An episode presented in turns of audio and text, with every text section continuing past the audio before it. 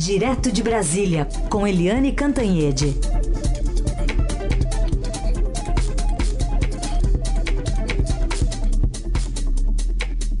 Oi, Eliane, bom dia. Bom dia, bom dia, Raíssen, Carolina ouvintes. Puxa, quanto assunto, hein? Ô. Ai.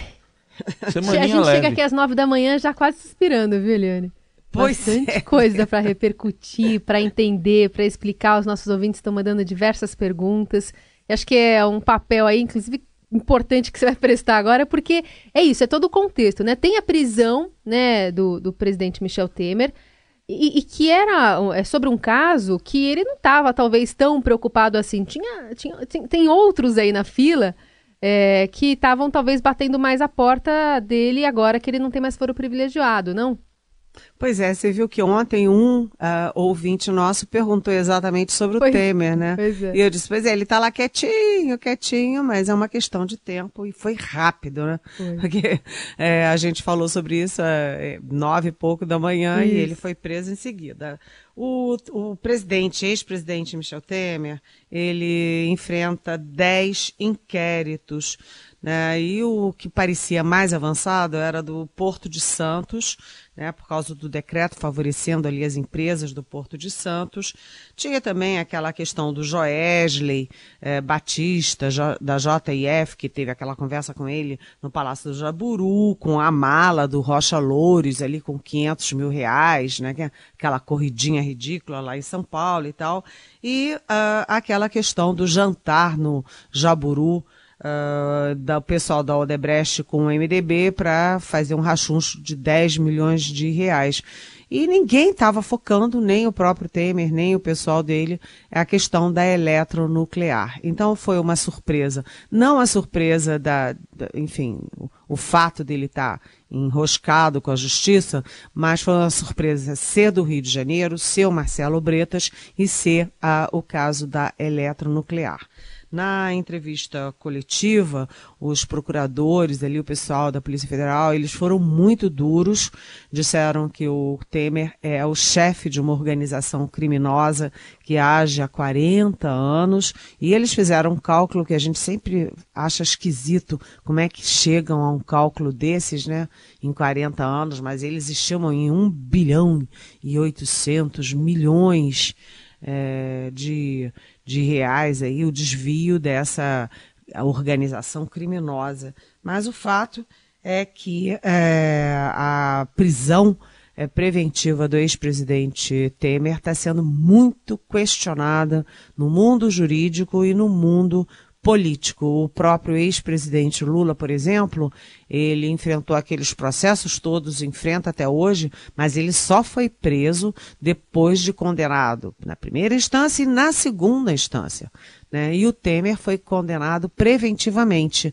Então, muita gente pergunta, inclusive ministros do Supremo, para que prender o Temer, eh, se ele tem endereço conhecido, se ele não ameaça a ordem pública, se ele não estava fugindo do país, enfim, os eh, procuradores explicaram ontem que é porque eh, eles continuaram, né, essa organização criminosa continua agindo, lavando dinheiro e estava aí constrangendo, eh, cria- eh, investigando os investigadores, ou seja, numa ação de contra-informação, além de dizerem que em outubro de 2018, ou seja, bem pouquinho tempo, houve uma tentativa de depósito de 20 milhões de reais em espécie. A gente nem consegue imaginar como é que é isso, né?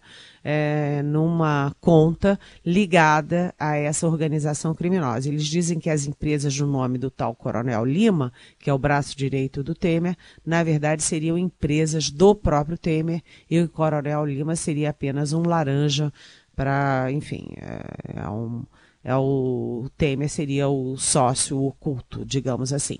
Enfim, a situação é, é jurídica, é policial, mas é também política, afinal das contas, um ex-presidente da República, né? Pois é. Eliane, propor uma reflexão sobre o Rio, só para a gente situar aqui, olha, de, de cinco ex-governadores, todos eleitos, né? Esses cinco todos presos, três estão nesse momento e dois já estiveram. E se a gente é. contar que Benedita da Silva e Nilo, Nilo Batista também foram governadores, por pouco tempo, mas foram, foram os únicos dois dos vivos, a Benedita e o Nilo, que não foram presos, né, Eliane? Pois é, todos os governadores eleitos, todos os cinco que estão vivos, todos passaram pela cadeia ou estão na cadeia. É, e o Rio de Janeiro continua lindo, meu, meu estado, mas você vê que ele continua lindo, mas esfarelando é, do ponto de vista econômico, social, de segurança pública. Uma coisa, obviamente, está ligada à outra. A corrupção corrói né, as condições de, de, sustentabilidade do Estado, de um Estado tão lindo e que tem uma representação tão forte fora do Brasil. Muito triste isso. Só para continuar rapidinho no Rio, a Alerj ontem é, decidiu dar posse para deputados presos também, né? Alguns assinaram o termo é, de dentro da cadeia, enfim. O Rio de Janeiro que não está vivendo realmente um, um bom momento, como você frisou é um escárnio, né? E agora vão ficar lá juntos o Moreira Franco, o Pezão e o Sérgio Cabral. Agora o casal Garotinho, o Anthony Garotinho e a Rosinha Mateus, eles estão fora, porque até porque o crime deles é um crime de dimensão muito menor na área de justiça eleitoral. Eliane, vamos falar sobre a ação da Justiça, do MP e do juiz Marcelo Bretas, né? A gente ouviu agora há pouco é, o ex-ministro Carlos Marum, né? A gente já sabia o viés que ele ia adotar, enfim, falou que nenhum estagiário de direito conseguiria fazer um despacho tão absurdo como o do Bretas, falou que estava tendo que se conter ali para não falar coisa pior. E ouvimos também o Júlio Delgado, que é do PSB de Minas Gerais, falando que, enfim, era uma questão de tempo, todo mundo já estava esperando isso. Mas, de qualquer forma, é, o que, que esse conjunto é, representa numa demonstração também de força da Lava Jato, e num contra-ataque também ao Supremo Tribunal Federal? Olha, é, a questão é, é essa, né? Porque é aquela história, ninguém quer é, defender o indefensável. Aliás, a frase do presidente Jair Bolsonaro foi uma frase apropriada, adequada, porque ele disse o seguinte: olha, a justiça tem que valer para todos e cada um que enfim, preste suas, es, seus esclarecimentos, cada um que, que se vire com o que deve, né? Ou seja, ele falou apropriadamente. É, a questão é de oportunidade e de necessidade de prisão preventiva para o ex-presidente da República ou para qualquer pessoa. Então, no mundo político e jurídico, há a sensação de que essa ação de ontem, a prisão do Temer, foi um contra-ataque do Ministério Público, da Polícia Federal e do juiz Marcelo Bretas à decisão do Supremo Tribunal Federal que. Uh, que é para resumir, né, que disse o seguinte: crimes de corrupção e lavagem de dinheiro que sejam conectos com Caixa 2 de campanha vão para a Justiça Eleitoral. Ora, não faz sentido isso. O ideal seria que fosse o contrário, né? Caixa 2 eleitoral vai para a Justiça Eleitoral, mas um Caixa 2 eleitoral pendurado é, em corrupção e, lava, e em lavagem de dinheiro vai para a Justiça Comum. Então, essa decisão do Supremo irritou muito a Lava Jato e a prisão do Temer está sendo considerada um contra-ataque, uma demonstração de força, uma forma de dizer que a Lava Jato está viva. É. Ou seja, que teve aí uma pitada política na decisão de prender. Então, isso é, tende a, a aliar os é, ministros do Supremo com lideranças políticas, com efeito direto contra o pacote antiviolência e anticorrupção do, do ministro Sérgio Moro e também podendo reabrir aquele projeto de lei contra abuso de autoridade, ou seja, para baixar e cortar as asinhas de procuradores, de policiais, etc. Ou seja, é, a guerra continua, gente. É, e tem todo essa, é, esse contexto mesmo que você detalhou, né, da Lava Jato eh, tentando se mostrar ativa ali depois de um revés que teve na, na, na justiça. E também não é a primeira vez, né? Em, em, vários momentos em que a Lava Jato foi acuada, ela respondeu com ações de grande monta, né? De grande repercussão política, como para reforçar o seu apoio junto à sociedade, né? Também tem essa leitura, né, Eliane? Ah, sim, é isso. É, se, é Porque você já, já, vocês já imaginaram? O Supremo agora está contra a parede porque é, vai ter habeas corpus. Ontem já teve o primeiro, obviamente, os advogados do Temer estão com tudo pronto para entrar com uma avalanche de habeas corpus, de pedido de habeas corpus. E aí chega no Supremo. E aí um ministro daquele julga tecnicamente, vamos dizer, tecnicamente, olha, não cabia por isso, por isso, por isso, e manda soltar o Temer. O que, que vai acontecer?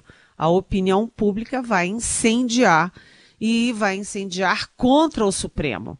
Isso não é bom. Isso não é bom porque o Supremo Tribunal Federal é a alta corte de justiça do país, é, é uma instituição absolutamente fundamental à democracia e você vai ter os, é, os procuradores ali uh, jogando, uh, aliás, o título da minha coluna hoje é álcool uhum. na fogueira, é. porque se a, a, opinião pública, se um ministro daqueles solta o Temer, por mais razão jurídica que esse ministro tenha, a população não quer saber, a população quer todo mundo preso e a população vai se rebelar contra o Supremo. Ou seja, tem aí momentos muito quentes ainda pela frente. É. E, e, pistas, né? no despacho do, do Bretas começa lá falando que Olha, não tem esse, esse, é, essa decisão não tem nenhuma correlação né, com a questão de, de crime eleitoral. Ele já fala né? que não tem caixa 2, né? Caixa 2 é, já também dá. E já, já disse que é pro Faquin, se tiver que ir pra alguém. Isso, que, é, que seja pro é. Faquin, né?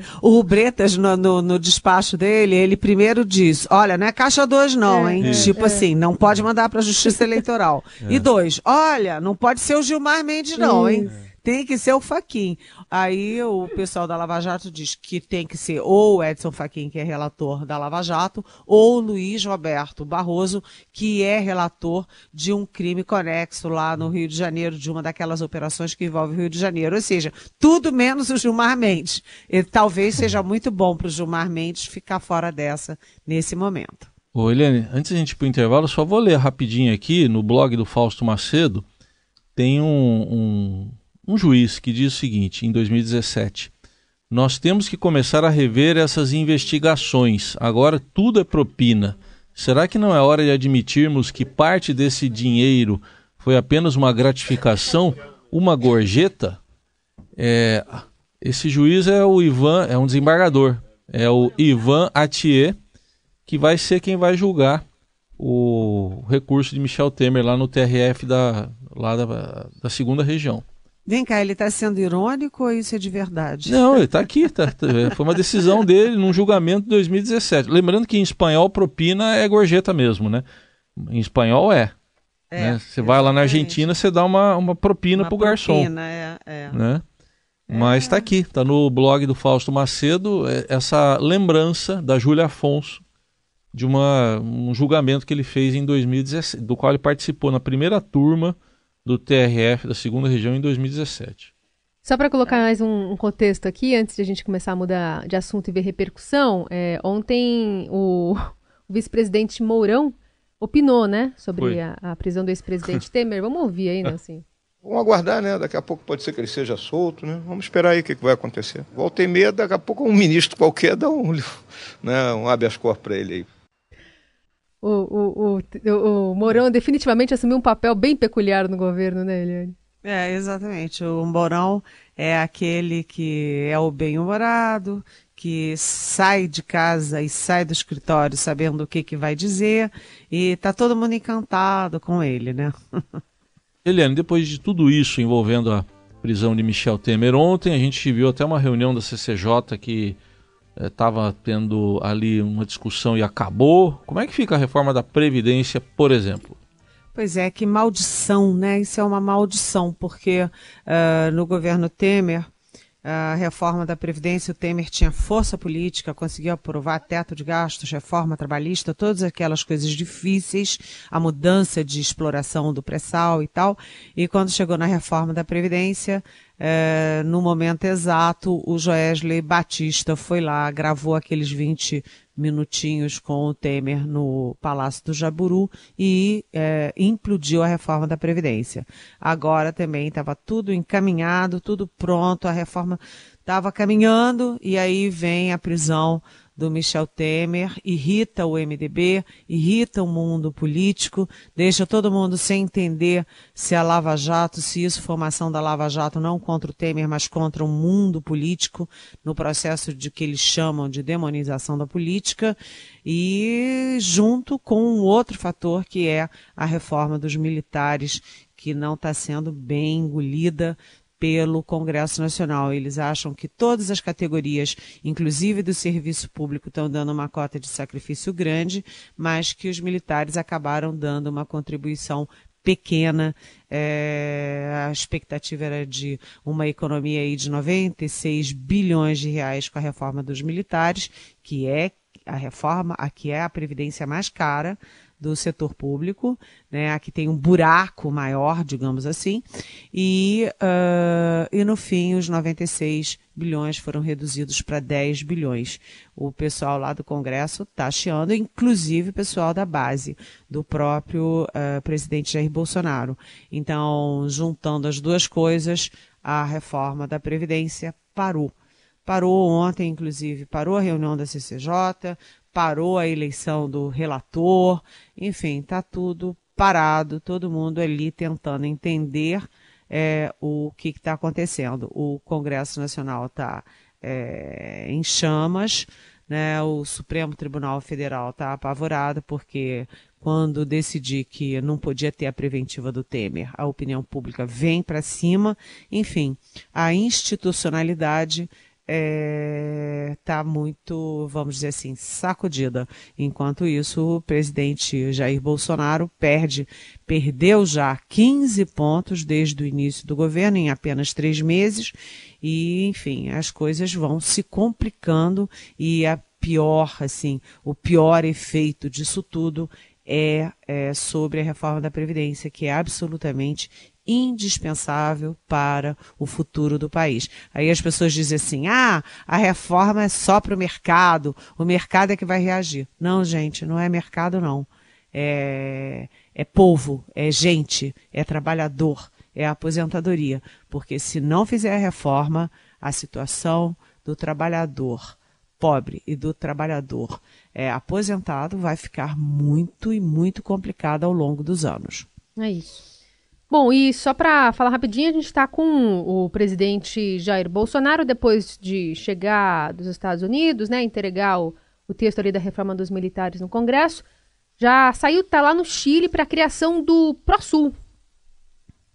É, exatamente. O Jair Bolsonaro fez aniversário ontem, 64 anos, teve uma festinha lá de comemoração, aliás, cá para nós, né, eu detesto fofoca, né, é, mas os presidentes do legislativo no Chile disseram que não iam porque consideram o justa ou injustamente, enfim, é, consideram o presidente brasileiro é, ultraconservador. Mas é, a reunião é para acabar com a Unasul, a Unasul, aquela união né, dos, dos países da América do Sul, que foi criada ali na época do bolivarianismo, quando a região era fortemente à esquerda, com Venezuela, com Bolívia, Equador, Brasil, Paraguai, é, Argentina com os Kirchner. Então eles criaram na sua até com a pretensão de ter um banco é, da região, com, ter uma agência de notícias da região. Nada disso evoluiu. O Chávez morreu e os regimes todos caminharam da esquerda para a direita. Né? Então agora eles estão é, acabando a Unasul e criando um foro é, de debate, de desenvolvimento da região mais à direita, mais é, liberal, mais conservador. É, são sete países é, evidentemente, a Venezuela do Maduro está fora. A surpresa é que a Bolívia também ficou fora. A Bolívia do Evo Morales. O Evo Morales é de esquerda, é do grupo bolivarianista, mas ele tem sido muito pragmático. Eu achava que ele poderia fazer parte, mas é, na lista que foi distribuída ontem, são sete países, excluindo a Bolívia. Então, uhum. é, novos tempos na América do Sul. Bom, Eliane, quando você falou de previdência, já respondeu a pergunta da Raquel, por exemplo, que queria saber se isso tudo envolvendo a prisão do Temer poderá atrapalhar as negociações da reforma. Mas a, a Paulinha também está ah, levantando outro aspecto. Ela pergunta o seguinte: quem está reclamando porque a prisão do Temer vai atrapalhar a reforma, acha também que o Bolsonaro deveria distribuir cargos em troca de votos?